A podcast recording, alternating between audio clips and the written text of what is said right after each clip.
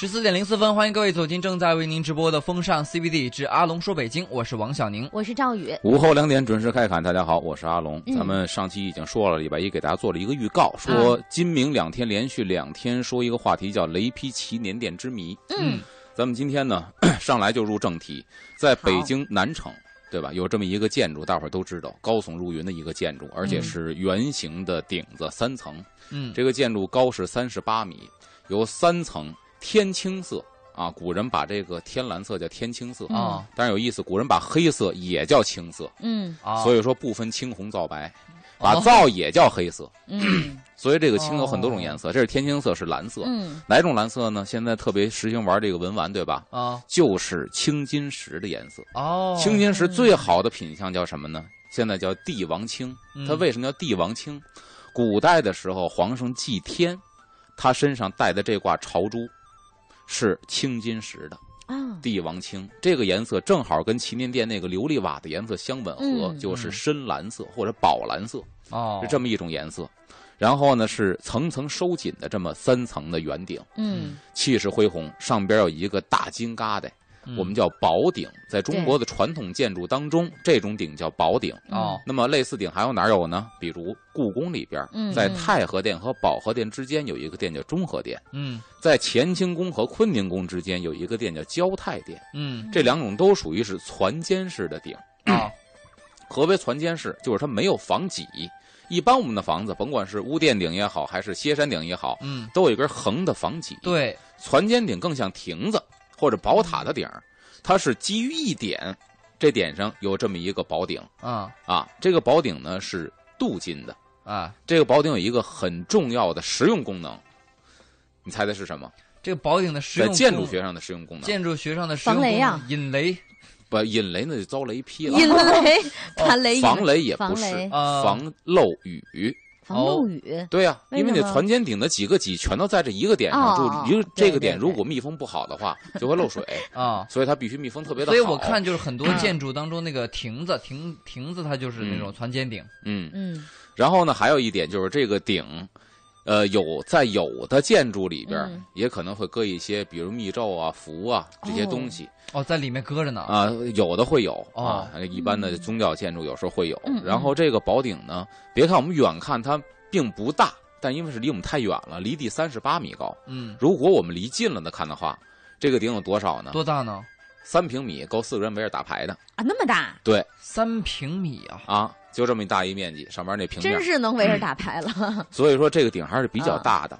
然后祈年殿呢，其实祈年殿这一个建筑，嗯现在来说是北京的旅游标志。嗯，中国的旅游标志应该是甘肃那个马踏飞燕，有你们那儿是五味张掖的吧？嗯对吧？啊对马踏飞燕对，那是出土的。踏飞燕。嗯这祈年殿是咱们北京旅游的标志，嗯包括以前这个只要是上星级的或旅游接待酒店，这牌上都有祈年殿。嗯嗯这个祈年殿呢，这个建筑可以说是串起了明清两朝比较重要的历史节点。嗯首先，第一点就是它始建的年代是永乐年间，嗯建成是永乐十八年，嗯，等于这一年呢是跟故宫同时修建完成的。嗯啊其实这又提到了说明朝建立之后，朱棣定都北京这个历史事件，嗯在这祈年殿上可以体现出来。啊，因为它是按照这个南京大祀殿的样式，因为朱元璋是在南京定都，对。那么永乐大帝在北京定都，就仿照他的父辈在南京修的大祀殿，嗯。要在北京也修建一个天地合祭的场所。嗯哦。嗯所以刚开始修建大祀殿的时候呢，其实祈年殿的前身不是我们看到三层圆顶，而就是一个规规矩矩长方形的宫殿，嗯。因为它是天地合祭的。嗯。哦。啊就是仿的南京的那个原款。呃，呃对，所以说它没必要修成圆的。嗯。啊哦，它也是天圆地方，因为那边是圆丘坛是祭天，这边是祭地。嗯。那在这个明朝的嘉靖二十四年，嗯。又开始一次动工。这次动工是把大祀殿这个圆的大祀殿给改了，嗯。改成现在咱们看到的类似于这个圆顶的祈年殿。啊那这又是一个历史事件，就是哦宫廷大离异事件。因为嘉靖皇帝呢继承的是哥哥的皇位，啊所以呢，他要给自己的父亲呢追认一个皇考，又要当这个皇上，所以爆发了宫廷大离异事件，这也是明朝很有名的一个事件。嗯他借此事件呢，为了说我不遵从祖宗的规章制度，嗯。于是在北京修建了这个天地日月这几个坛庙，啊，嗯。把这个天地合祭改为了天地分祭。于是这个时候，第一是诞生了北城的地坛，嗯，第二是改了天坛的祈年殿嗯，为圆形大殿。就这些都是嘉靖皇帝干的事儿。对，嗯。当然这个时候的祈年殿呢还是比较花哨的，嗯。它三层殿顶儿仨颜色，啊，上边一层呢天青色，我们就嗯看到现在深蓝色，嗯。代表的是皇天上帝。然后中间这一层呢土黄色，黄琉璃瓦，代表的呢就是厚土，嗯。对吧？底下这一层呢是青色，但这个青色就不是天青色了，嗯。这个青色草青色就是绿的，啊，代表的是呢大地上生长万物，嗯。大地承载万物。嗯，咱你看天地万物这三种颜色基于在这一个顶子上，很有生机的感觉。但是当时看起来我觉得比较乱的。我也曾经，我也曾经试着画了三种颜色的顶儿，不太好看，挺乱乎的啊怪怪的。啊。然后到了这个清朝建立，乾隆十六年的时候，公元的一七五一年，嗯这个时候呢，大祀殿已经改名叫大享殿了，但是还是不叫祈年殿。这个时候，它得以全面的修缮。修缮完了之后，这也是一个历史的转折点。嗯，乾隆年间改名叫祈年殿，哦，等于这个名字乾隆年间有的，嗯并且乾隆年间大修的时候，嗯呃，把三个颜色的黄、绿、蓝的顶子给换成了统一的天青色，就是深蓝色的顶子，。终于不乱了。哎，所以我们现在看到的祈年殿的大体的样式嗯和那个匾、嗯 那个字都是乾隆年间的，都是乾隆年间的，嗯那匾也是乾隆给提的。嗯啊。我就觉得乾隆皇帝的审美，我们很同意啊，真的。乾隆的审美啊，那是在你这是只是管中窥豹，啊。只见了一斑。啊。嗯如果你能够有时间去故宫博物院看一看文华殿的紫砂展，你就会发现乾隆皇帝挺挺糟怪玩意儿的一个人，啊。嗯。他就能把紫砂给挂上珐琅彩。啊，上次你说过，啊，对原来，他给上釉挂珐琅彩，嗯因为紫砂是它本身是透气的，嗯。啊他就敢把它把那全给堵上，把气孔，啊所以他是挺糟着玩的一个皇帝 啊。审美呢，咱们可以打一个问号。嗯好他有时候审美很好，嗯有时候也犯糊涂。好嘞，可以说当时，呃，都不能说当时了。其实，在新中国建立之后的很长一段时间，就这么说吧，改革开放之前，北京高楼大厦平地而起之前，六十年代之前，嗯祈年殿都是北京唯一的最高建筑，嗯哇，就是四面八方基本都能看到祈年殿的顶子。天最高啊，对，因为它的建筑确实太高了。嗯但是很令人遗憾的是呢，我们现在去天坛公园玩看到的这个气势恢宏的祈年殿，嗯其实是一个完全的复制品啊，啊。它是它是复制的，整个这东西全都是新的，所以这就是顺理成章的引到了嗯。咱们说今天的主题——雷劈祈年殿之谜。哇哦，因为它被雷劈了，所以我们现在看到的是一个修过的，不折不扣的嗯，新款的一个复制品。新。款的，哦，等于是最开始它的这个原装原版是那个天天地同济的那么一个一个款，是就是南京的那个款，呃，然后后来改成呃，原型。不用复述了，这一复述时间长了。啊，原型以后又又听明白。是又是打版的，呃，我要说的是什么呢？嗯？就是我们现在看到的祈年殿嗯都不一定是当时乾隆年间那个模样，我们只能猜测说它可能更接近于那个，但现在没有任何一个专家复制的时候也不肯定是，所以说没有任何一个专家敢。说这个东西就是乾隆年间那个东西。为什么？后边听我慢慢道来啊嗯，我每句话都有扣的。在光绪的十五年嗯，这个时候呢，历史来到了一八八九年农历的八月，这一年祈年殿被火彻底焚毁了。嗯嗯这个焚毁的过程呢，清朝的宫廷里边发的谕旨，还有各家的这个小说家呀、这个笔记家，他们记载的详略不一，但是大体走向是一样的。比如当时的邸报就有一个记载，给大家解释下邸报是什么报。嗯底报呢，最早是汉朝就出现了，这个邸就是一个耳刀那边一个底下的底，去掉嗯上边那半包围的结构。嗯啊，这么一个。所以换句话说，一个低人一等的低，去掉单立人然后右边加上一个耳刀，这个底。嗯那么这个底呢，相当于当时各省各地的驻京办事处。嗯所以这个底报呢，就是专门用于朝廷和这个办事处之间传达文书、传达朝政的这么一种报。嗯，这叫底报。哎，当时呢，这个清朝底报就记载了，它原文是本月，说的就是光绪十五年八月二十四，把日子给标出来了，嗯二十四日，雷雨交作，天坛祈年殿雷火延烧，就这一句话，雷火延烧点明了，它是被雷劈了。嗯嗯，延烧就是一点起火，然后慢慢的波及到整个建筑，蔓蔓延延开来，把嗯这个建筑给烧了。嗯，但是关于这次火灾，还有一些人记载的是非常之详细，嗯，而且呢，有一些比较灵异的事情。好，啊，嗯不如我们先休息一下，听一段交通，马上再次回到我们今天特别的节目《雷劈祈年殿》。欢迎回来，这里是正在为您直播的风尚 CBD 之阿龙说北京，我是王小宁。我是赵宇，大家好，我是阿龙，咱们嗯接着说雷劈祈年殿之谜。好刚才说到的是底报当中的一个记载，说本月光绪十五年八月嗯，二十四，雷雨交作，天坛祈年殿雷火燃烧就。只是一句带过。对，记载的呢嗯有关键点，但是不够详细，嗯没有对整个过程做出一个叙述。嗯那么在吴庆池的这个《胶囊错录》里边，这个“错”很有意思啊，“嗯”是一个肉月旁，一个坐坐下的坐，嗯，这代代表的是细碎之物啊，就是它。嗯这个《胶囊错录》呢，就是对细碎的一些事物的记载的这么一本录、嗯啊。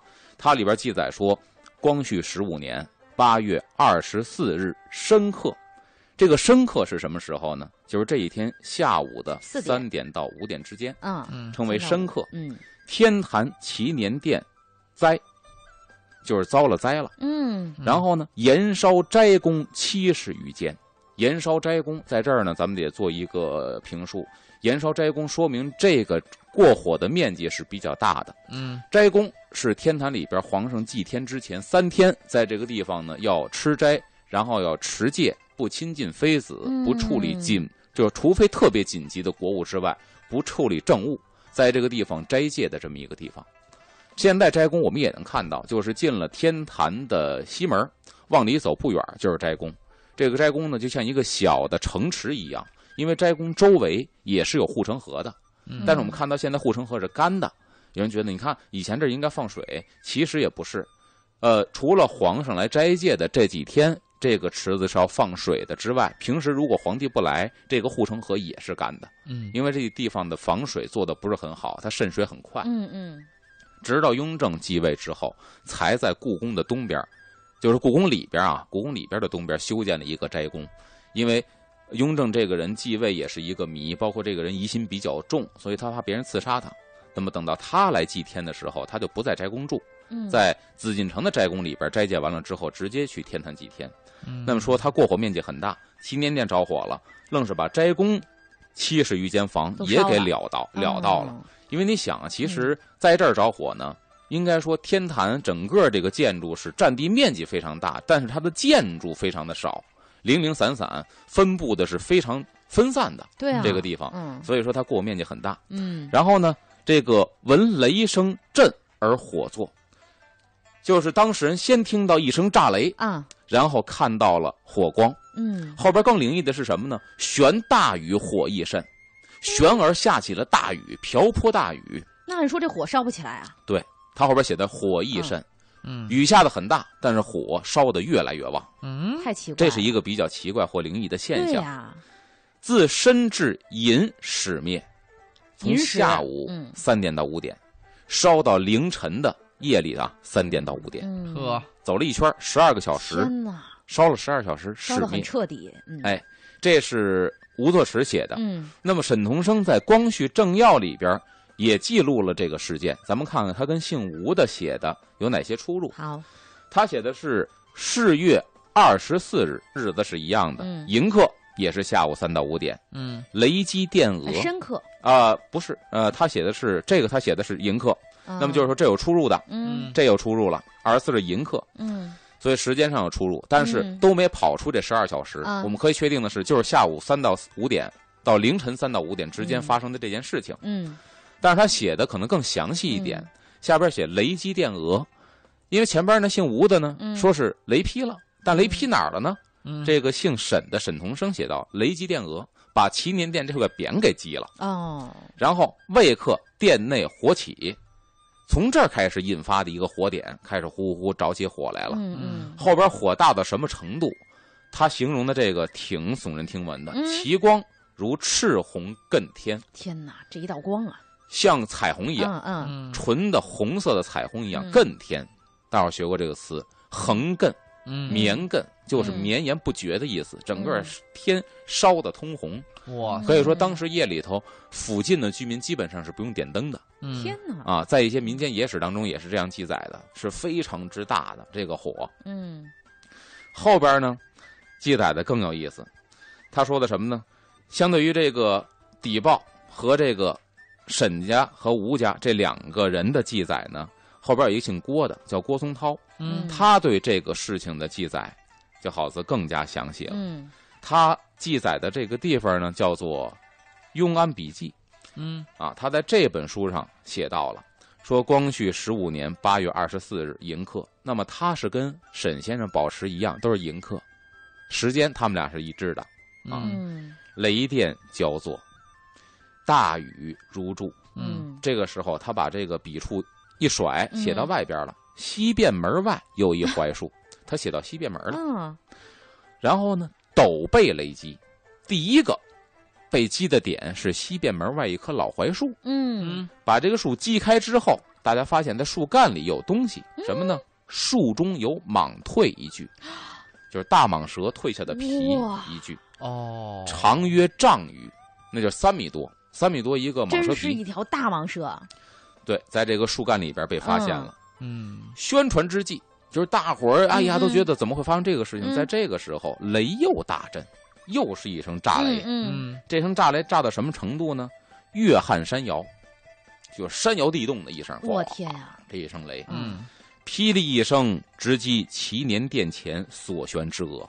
啊，他记载的这也是也是把祈年殿呃是扁给给劈了，劈了。嗯嗯，然后呢，碎坠街上，劈碎了，然后坠落到殿前的台阶上，嗯。嗯然后雷火燃而悬额之木，嗯。以雷火把这个扁匾嗯。挂匾的这块横梁这个木头嗯。给烧着了。嗯。嗯然后未刻祈年殿内火起，那么起嗯火的时间和那个沈先生写的也是一致的，两点到四点这一段，嗯，下午两点到四点。未未时嘛，呃，午马未阳，对吧？两点到四点，两点到四点。嗯然后这个火焰呢，嗯从这个隔扇窗棂冒出，嗯咱这个时候开始从窗户外冒烟冒火，烧着梁柱，起火熊熊，如赤红艮天。嗯，那么火势两个人描写这个很的一致，对，嗯嗯，但是他这个记录里边比他们俩多了一个传奇的色彩，嗯哎，就是雷劈了西便门外一条嗯蟒蛇皮。嗯嗯，但对于这个的话，很多这个小说里面都说到哈，嗯。就是如果是动物修炼到一定的年份，啊。比如说千年了或者什么，它会成精，嗯。成精它叫渡劫，这个劫就是天劫的话呢，就是啊，我听说过这个有节度不有雷过的话，它就死了，就会聚集雷云，雷云之后就是把那个雷哐哐哐打下来炸它。嗯嗯，我也看过，它如果炸不死，它扛住了，他啊这个呃筋肉啊什么，它的那那个内功什么的，它就成仙了嘛，它就能成了嗯，他就嗯。打不死它，它就成精了，嗯，打死它就算没渡过去。对对对，然后我也听过，如果按照阿龙讲的这个，我们可以想象一下啊，这个比如说蛇精，嗯，他一下子打白娘子，他被发现在那棵嗯。树里面躲着呀，嗯。炸了那棵树以后，他嗖的就跑了。嗯，他跑到哪儿呢？他想往外跑，是不是啊？究竟往哪儿去？他想往正午面跑，对，这个事情是还不见得是怎么回事儿啊，嗯。小宁不要着急，我们两期的节目我都是有我自己的这个啊，我起承转对合的，这一段比较感兴趣。对，，千万不要把我的最后的底搁在第一节刨掉，好啊吧是？底好。哎啊，我们先不接，你可以这么说，嗯。比如以后碰到的时候，你可以这么说，嗯。比如说我们看这个《新白娘子传奇》的时候，第一集里边白娘子化身成人了，嗯。在拍摄这个电视剧的时候，也是电闪雷鸣的这么一个场景。对对对，看来导演是懂得一些这样的民间传说的这些个典故的。对小说里面拍成都这么写。嗯，哎，所以记住啊，跟嘉宾访谈的时候不要刨底。好嘞，嗯，我们是要不要进一段交通服务站？好的我们稍啊事休息好吧，啊嗯，我们稍事休息，先听一下戴娆这首《故事就是故事》，马上回到阿龙说北京。欢迎回来，这里是正在为您直播的风尚 CBD 之阿龙说北京。各位好，我是王小宁。我是赵宇，大家好，我是阿龙，咱们嗯继续说雷劈祈年殿之谜。前面说到了几家之言，记载的都是雷火劈了祈年殿，虽然说有详有略，但是都归结为一点，嗯，就是祈年殿起火是天灾而非人祸。啊，那么咱说这个祈年殿被烧之后是一个什么样的景象呢？因为这祈年殿是清朝皇上祭天的非常重要的一个祭祀场所。嗯那么清朝皇帝每年都要自己亲自前往祈年殿去祭祀，其他几个坛庙可以找人代祭，唯独这个皇上亲自来。而且他重视的这个呃程度到什么样呢？比如说，天坛里边现在有花甲门，有古西门，这两个门是怎么来的呢？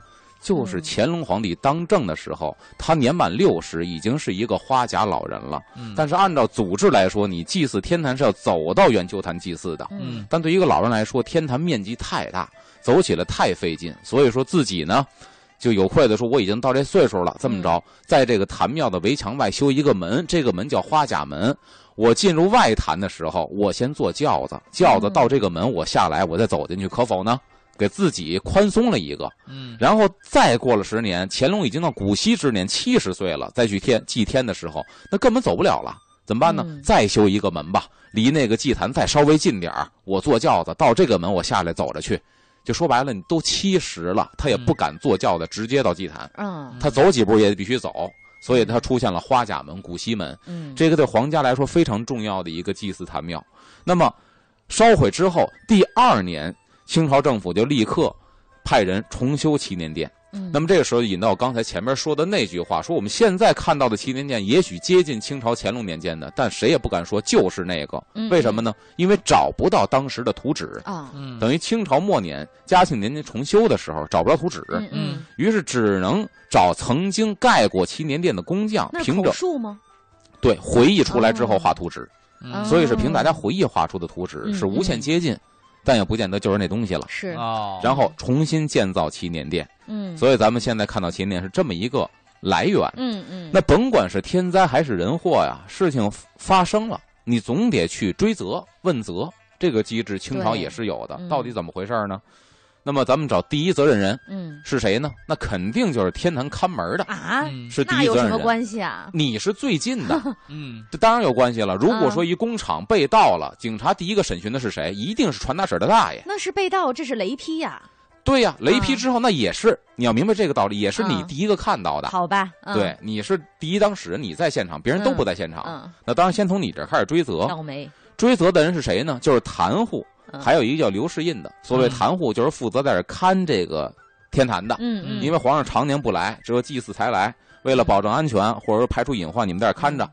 那光绪十五年，公元的一八八九年，祈年殿呢是由太常寺奉祀刘世印，太常寺、这个大理寺，嗯还有红炉红炉寺，还有光禄寺嗯这几个寺呢，说是寺啊，其实它不是真正的寺院。这个说一个题外话，嗯中国最早的寺院不是住和尚的，要记住，啊原来您说过，东汉年间才有和尚来，才才有佛教。那个时候寺，我说的这几个寺是负责皇家礼仪的嗯。或者外交礼仪的，嗯。是这些个，像现在礼宾司一样，嗯嗯。是他们他们的职责。那么奉祀呢，就是说，在这个当时清朝礼宾司当头的这么一个人叫刘世印，嗯。和三个坛户，就是三个手下人负责在这儿巡逻保护。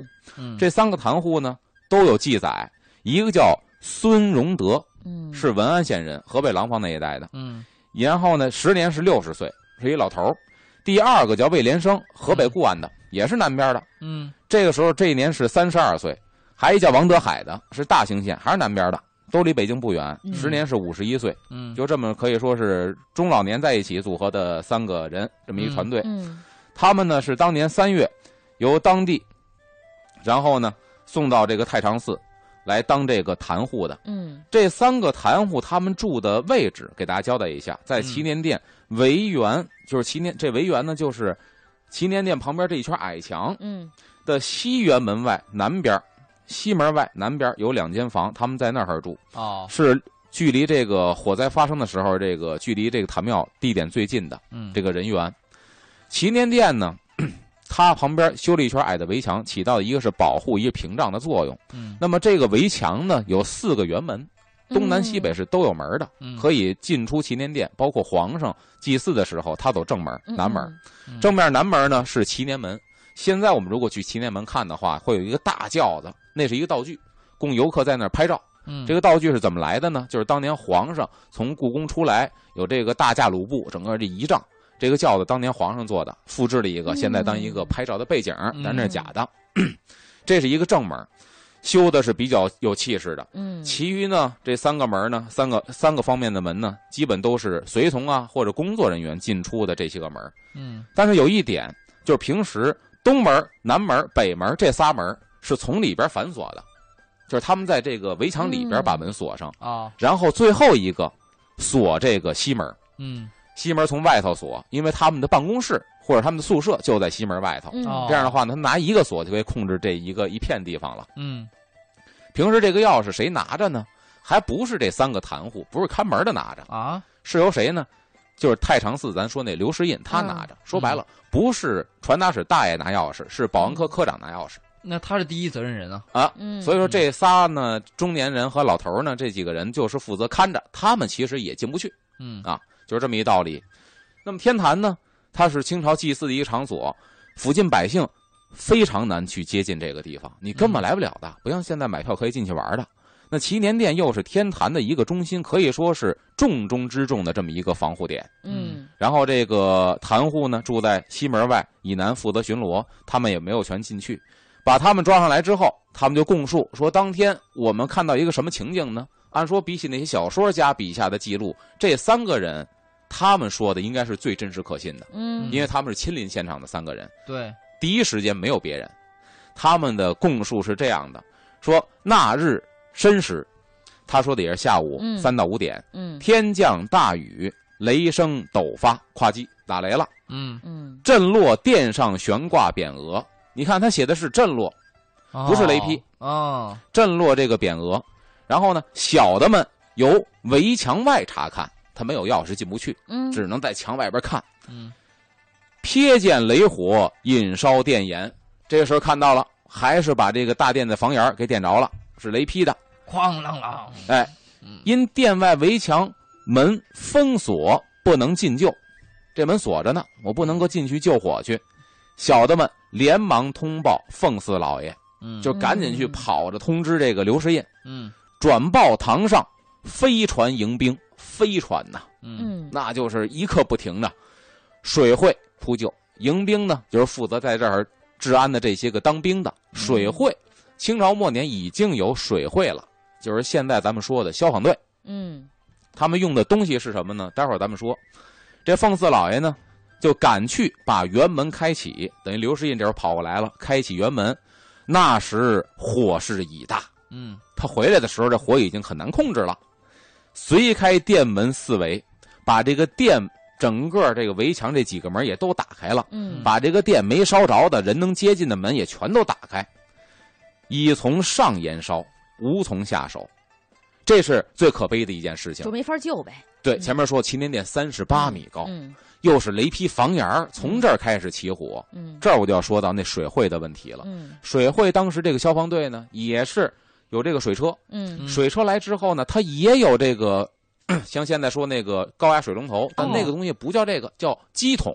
嗯这个机桶是人工加气儿嗯滋水的。那换句话说，如果平房着火了，没问题，嗯能滋到平房房顶上去。祈年殿那么高，对，但凡不不是平房，嗯甭说祈年殿了，就是故宫的太和殿、嗯乾清宫着火了，都喷不上去，嗯那殿都高，嗯嗯所以他只能眼睁睁看着，无从下手。嗯然后小的和魏连生们随同抢出了，就他们还没闲着啊，嗯随同抢出了殿内宝座、祭品等物，啊还行，能改了出来的，咱先改了出来。减少损失。哎，水会迎兵护住后面黄前殿，就把后边一个大殿给护住了。嗯嗯前面并前面两屋，这两屋是什么呢？就是祈年殿旁边两个长溜的这种房子。这种房子一般干嘛的呢？在祭祀的时候，随从人员、礼仪人员或者这个当兵的护卫，在这个房子里边待着，也存放一些个道具或者祭品，是这种房子。嗯 把余火救灭的。然后呢，这个金蒙审讯，小的不敢捏事，等于我说的都是实话啊，没那么大胆子说瞎话。嗯那日祈年殿被雷火燃烧，人所共见，我们几个全都看见了，包括后来赶来的大人和消防队全看见了。嗯辕门钥匙是奉四老爷掌管，有点推卸责任了。钥匙不在我这儿，小的们不能进去的。嗯伪莫别向情避，实在没有别的，我们隐蔽的了，没说实话的，全交代了，事实句号，嗯，就是以上陈述啊啊交代的还是很清楚的。啊。看见时间又到了一个节点了，哎呦，到一节点，我们先进一段交通，马上回来。欢迎回来，这里是风尚 CBD 之阿龙说北京，各位好，我是王小宁。我是阿龙。哎，我是阿龙。刚才咱们说到了这第一当事人三个看天坛的这个坛户，他们啊看到的起火场景，嗯然后说到他们呢也没闲着，门打开之后先往外去抢救东西。这刘世印带着三个坛户都抢救什么了呢？嗯他们看到说救火无望了，于是冲进祈年殿，抢出了楠木雕刻的清朝列祖列宗的九龙宝座和多件的这个呃祭祀品，嗯嗯，把这些抢出来了。嗯，但是他说到了，殿内供奉的皇天上帝的宝座已经着火。嗯嗯，这个宝座是干嘛的呢？就是以前在祈年殿里边也是一个座子宝座，嗯但坐的不做人，上面戳一个牌位，这个嗯。牌位是皇天上帝，啊。嗯。等于是这是供老天爷的。嗯。这个没法着火了，没抢出来。祈年殿内的迎纵级宝座都是明朝的时候的，嗯，因为咱说之间是没有发生过大的灾难的，嗯这是一个最大的灾难，所以它之前烧之前保留的全是明朝嘉靖年间在盖祈年殿的时候用的金丝楠木。嗯。哎呦，咱知道金丝楠木属于樟科的植物，它是嗯非常之香的。嗯。如果咱们家里边有金丝楠木或者玩金丝楠木手串的朋友，嗯。都能知道，尤其今天这天阴天的时候，嗯。啊。那个那个香气会更加的重。嗯。所以当时呢，有很多民间的史料记载说，着火这一天，整个北京城半个北京城的老百姓免费的闻了一次这个楠木香。嗯 你想，它那个建筑啊，中间四根柱子，外围十二根，再外围二十二根，等于是二十八颗柱子，嗯二十八颗楠木大柱子，那每根点着了一根大香啊。嗯，这二十八根香插在天坛，你想，整个熏遍北京城，全都是这个清香，号称什么呢？三日不绝，嗯闻了三天，这味儿没散，哎呦，就这个香味儿。给这二十八代皇天上帝都一人上一柱 所以这个老百姓因祸得福，嗯呃闻香味儿啊，对，活这辈子不容易，还闻过楠木香。以前的嗯老百姓估计闻不着，嗯十几里都能够传遍闻到。由于这个旗舰店发生火灾的时候，只有三个坛户看门的嗯在附近留守，所以呢，他们的供词就成为了谁呢？就这个咱说这个大头嗯刘世印的太常寺这个头去回，你得回太常寺啊，啊就是你得回礼宾司去报告怎么回事儿啊，嗯对吧？那么这个头就是保安科长，他去汇报的时候，那唯一的来源也就是通过这三个人的口述啊。那么他当时审讯完了三个坛户之后呢，包括这个工部尚书，当时负责营建的啊，嗯工部尚书大头叫做潘祖荫，还有这个顺天府尹高万鹏。顺天府尹相当于现在的北京市政府兼北京市公安局，嗯，等于他管的片儿，整个北京归他管，嗯这么一个意思。他们审讯完了，三堂会审完了这个谈户之后，得跟这个朝廷上报，嗯，所以他们给朝廷上报的文章是这么写的：嗯说是日深刻，天降大雨，雷声陡发，震落殿上悬挂匾额。一等由员外，就是我们这些人，由围员外望见雷火引燃殿檐儿，嗯。由殿外围园门落锁，因为我这个从里边反锁嘛嗯，不能进救。然后呢，促报奉祀，转报堂官，赶紧去告诉那个相当于科长似的，嗯。然后飞报便衣水会扑救，嗯。把这个消防队赶紧召集来，嗯。一面经奉寺启门，奉祀就是刘师印，由这个头儿把门打开，火势已炽，火势非常大了。嗯殿宇周围火烧，一等随同抢出殿内宝座祭祀等件，嗯这是给朝廷上报的整个事发的经过。嗯那么太常寺卿，咱说这个太常寺的这个奉祀刘世印，他给朝廷上报的奏章写的什么呢？是日深刻，雷雨交作，瞥见其年殿额被雷击落，陡然火起，即刻传知迎训五城水局，去后等情前来。臣等即率同思源驰赴天坛，也是带人赶紧跑到天坛，会同营训水局申董，申董就是绅士董事长，啊，就这类的啊，就属于是投资投资方啊，嗯。竭力救护，火已燎原，无从措手，没地儿下手了。祈年殿后为皇前殿，祈年后头的建筑叫皇前殿，嗯系向来供奉神牌之所，为时火已逼近，就这个殿里边供的是神仙的牌位，嗯火已经离得很近了，深恐延及，我们特别怕把这个房子也燎着了。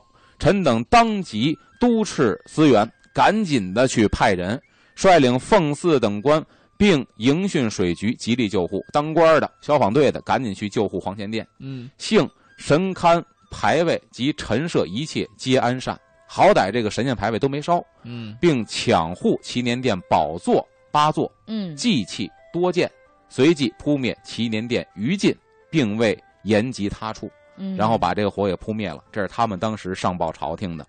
那么火灾发生的时候，刘世印本人他没在现场，所以他呈报太常寺的这段供词都是通过审讯记录下来的。那么这里边其实也说到一个问题是什么呢？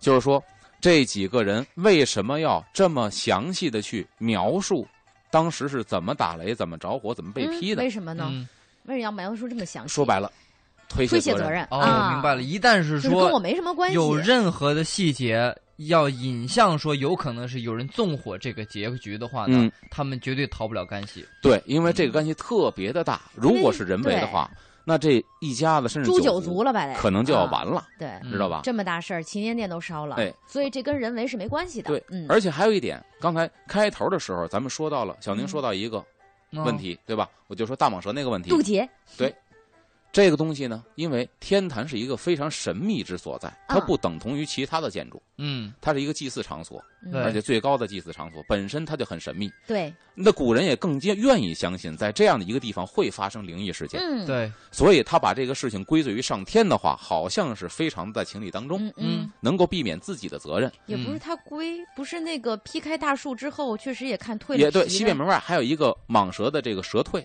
对所以呢啊更加加重了这个神秘的色彩。嗯而且据说还不光是说上街劈蟒蛇这样的，嗯，也有人说说祈年殿里边藏的是一个蜘蛛精。妖精啊，对，有妖精藏在那儿啊。，对，那到底是蜘蛛精还是蟒蛇精？嗯，咱今天就把这个悬念给它搁在这儿，哎就搁这儿了。因为明天咱们还继无限续说遐想。我太想知道了。雷劈祈年殿之谜，它到底是你太想知道了，对吧？是啊，就明天继续听节目就行了。明天下午两点准时阿龙讲。对我们是应该是雷劈旗舰店的下集，对对对，嗯，依然是阿龙在这儿跟我们讲。我们真的是时间有限，且听且珍惜。这首歌送给各位，结束今天的风尚 CBD。对对对，李健的《舍得》，稍的时间交给好迪卫东带来《漫步新街口》，明儿中午十二点不见不散，拜拜。拜拜。